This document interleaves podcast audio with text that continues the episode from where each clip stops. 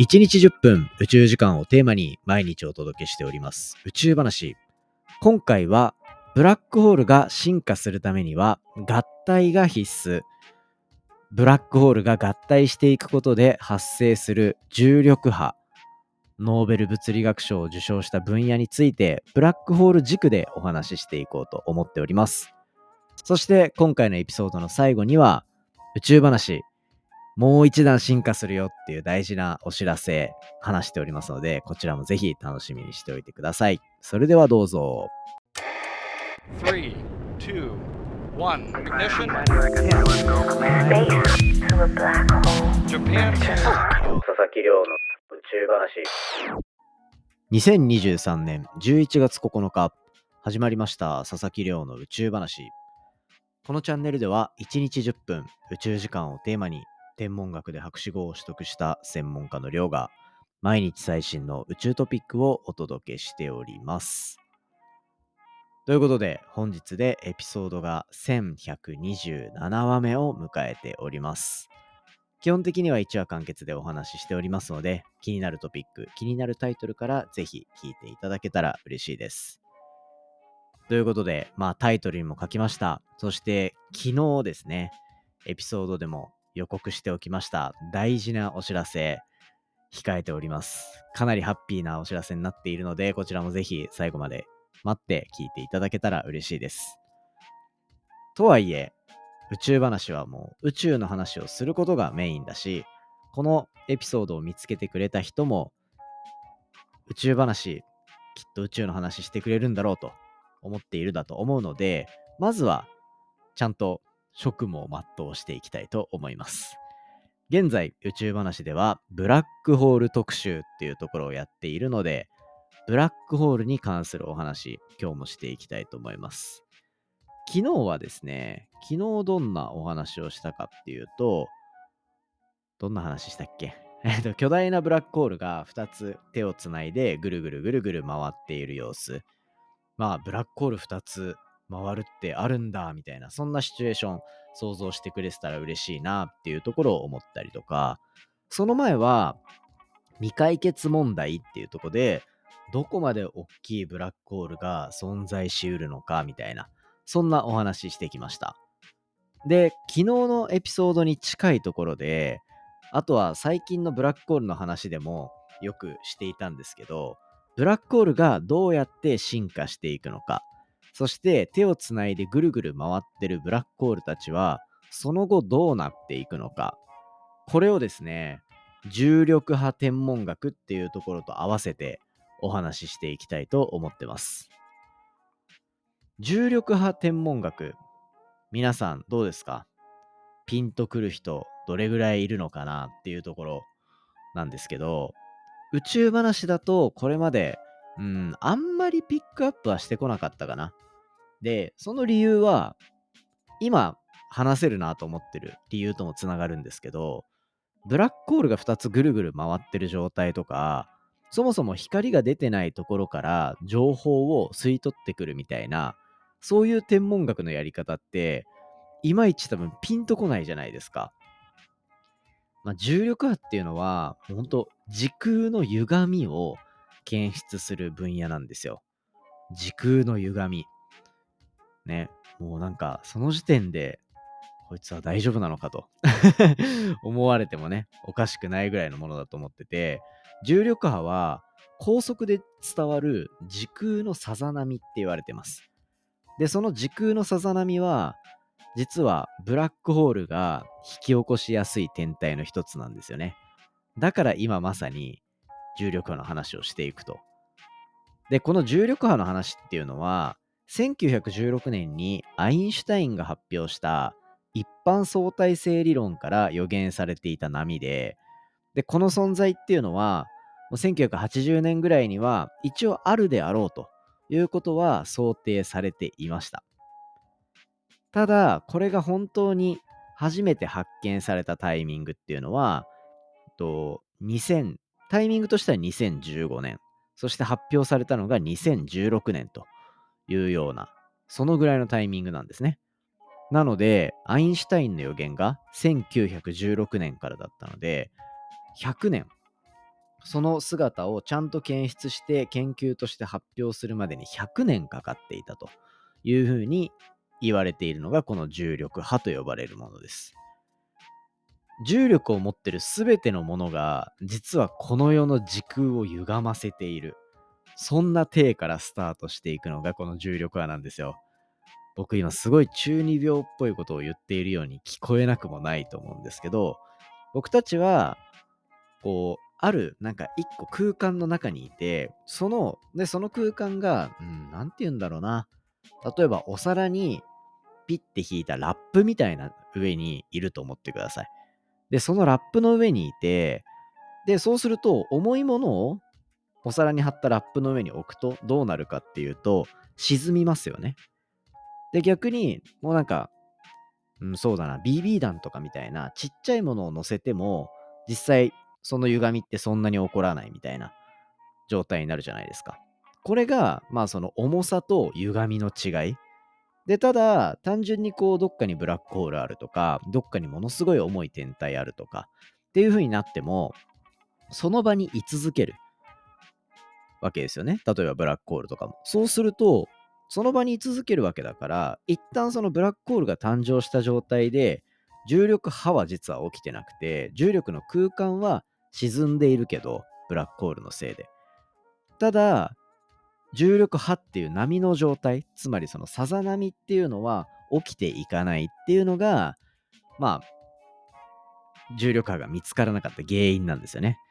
逆に言うと、そのブラックホールが何かアクティブに、もう右とか左とかに動きまくってたら、これなんか時空を歪めそうじゃないですか。そんな状態を作り出すのが、まさに昨日話したブラックホール連星と呼ばれるような、2つのブラックホールが一緒にぐるぐるぐるぐる回っているような状況。こういう状況にあるブラックホールっていうのは、常に動き続けているので、重力の空間を歪めて、時空にさざ波を起こしやすいと。そして極めつけは、ブラックホールって光をも吸い込むぐらい超強い重力を持ってますね。その重力でお互いを引っ張ってるから何が起きるかっていうとだんだんお互い近づいていってブラックホール同士が合体する。そして2つ合わさったより重いブラックホールができていく。こういうブラックホールの合体を通してブラックホールの大きさっていうのはどんどん大きくなっていくし成長していくっていう状態になるんですよね。そしてその進化していく時のドンって1個重いブラックホールが10 10は20みたいな感じでドンってできたものが起こすのがこの重力波っていう大きい波なんですよ。そんな感じでブラックホールが作り出す重力波っていうのを検出したっていうのがまさに重力波天文学の幕開け。それが行われたのが2015年の9月の14日っていうところになりますね。で、この時発見された重力波の天体源っていうのは、ブラックホールが2つぐるぐる回っているもの。片方が重さ30、太陽の36倍の重さを持ったブラックホール。もう片方が太陽の29倍の重さを持ったブラックホール。そんな超重いとは言えないですね。最近ブラックホール特集たくさんしてますから。何億倍っていう例いろいろ出してます。昨日の話もそうでしたね。ただまあ、太陽のそうやって数十倍ぐらいの重さのブラックホール同士がぐるぐる回っていたところで、まあその合体するタイミングがやってきたと。で、36たす29みたいな感じで、あの、より大きなブラックホールをバコーンと生み出したっていうのが、こう、今回のあの、一番最初にブラックホールが検出された、重力波が検出されたタイミングのブラックホールの合体ですね。ただこれ合体するタイミングで1個のブラックホール大きいのバーンって作るわけですから、単純に足し算になるかっていうとそうではなくて、その重力波って呼ばれるエネルギーを放出してるようなイメージなので、その分質量は失われていって、みたいなところにはなってくると。いうので、まあ、こうやってブラックホールは進化していくし、重力波と呼ばれるイベントっていうのがどんどん見つかっていくみたいな、そんな状態が作られていっているのが、この最近のブラックホール研究の、まあ、最先端の部分ですね。そこから重力波天文学っていうのが幕を開けて、そもそもこの発見によって、ね、えっと、2010、何年だっけ ?7 年 ?8 年？とかで、えっと、ノーベル物理学賞を検出したチームの方々は受賞してますね。で、そこから、もう重力波熱いなってなってからもう世界中注目が集まっていて、初検出から今で6年ですね。6年経って、で、えっ、ー、と、まあ、大体今、100個以上を超えるようなイベントっていうのがどんどんどんどん見つかってると。2019年、2021年とか、2年前の時点で90個とか見つかっていて、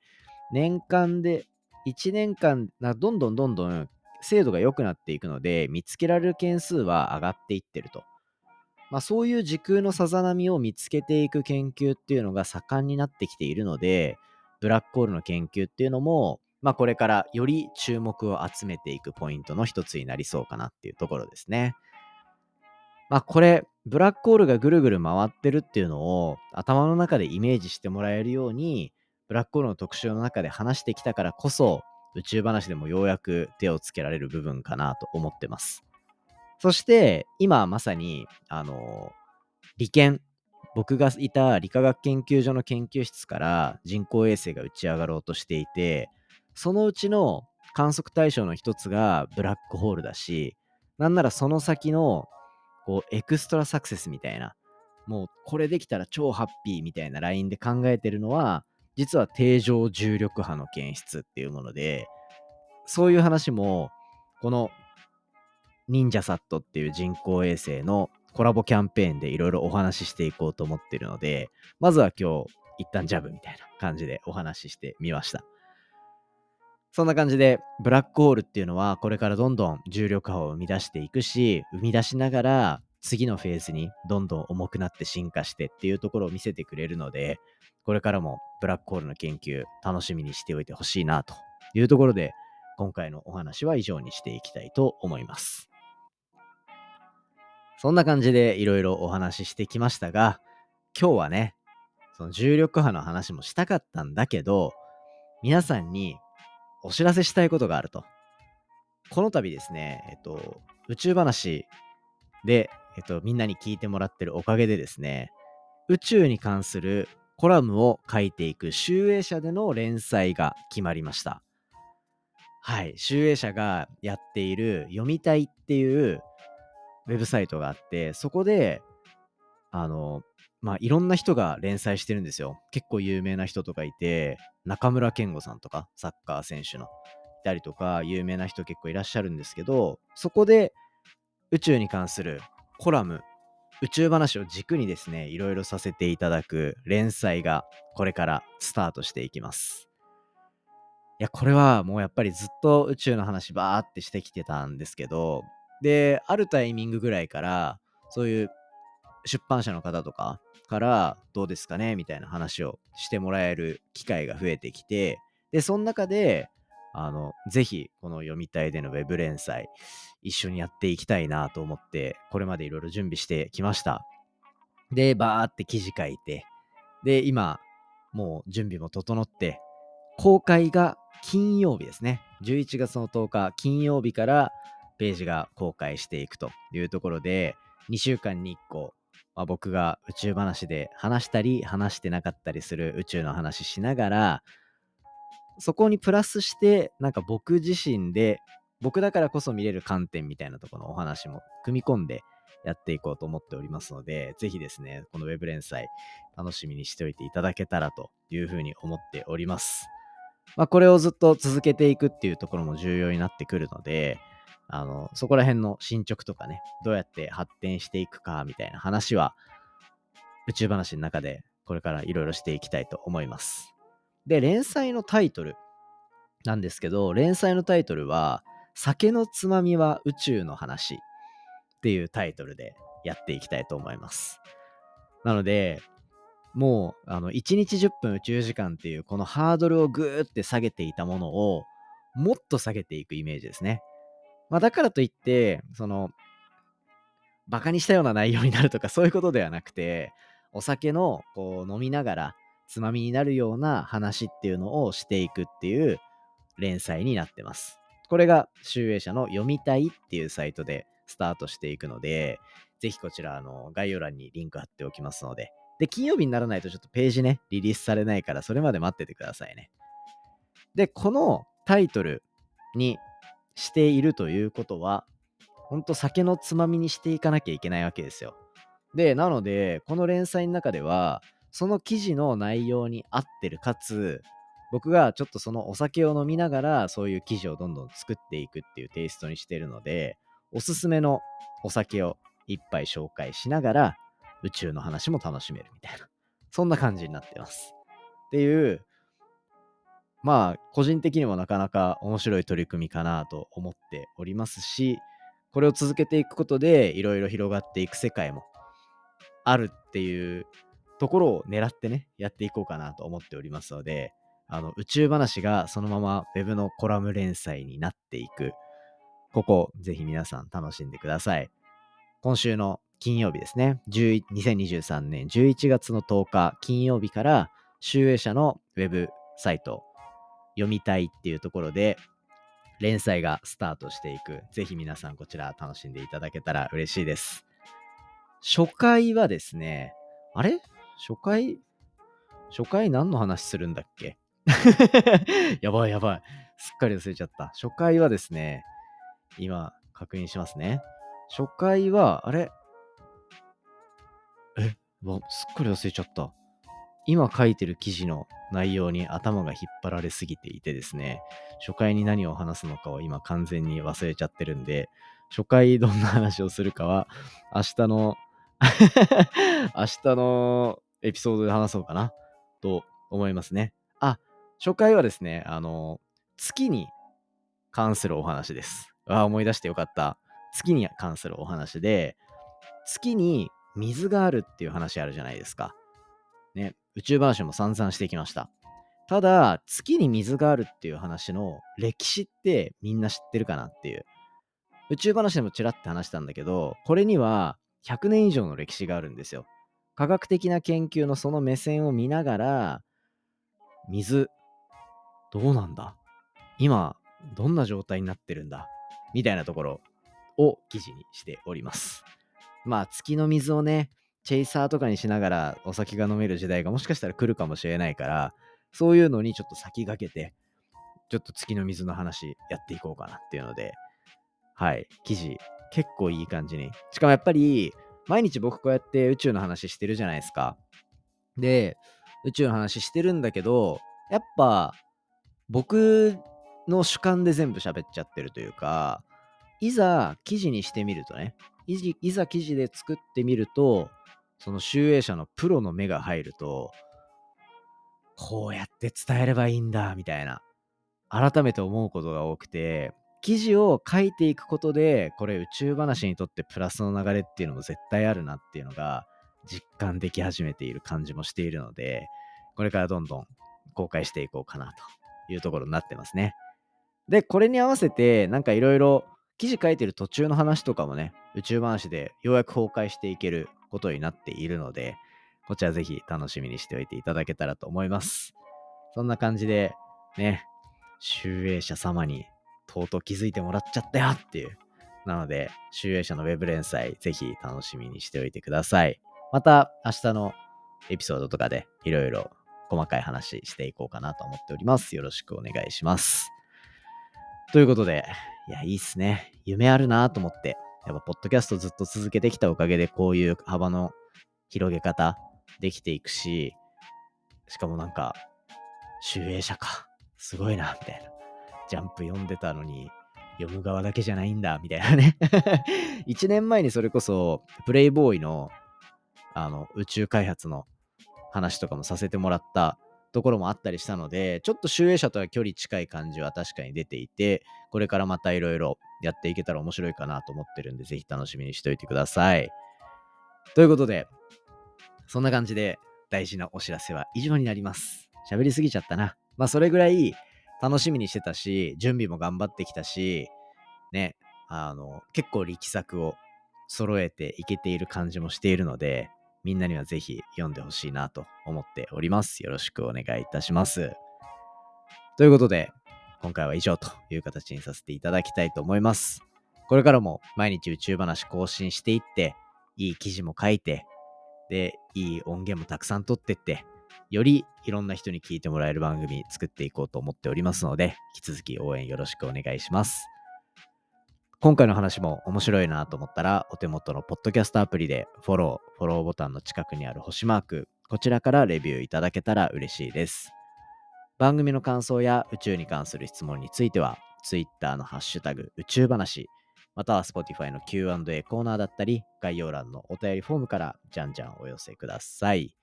それではまた明日お会いしましょう。さようなら。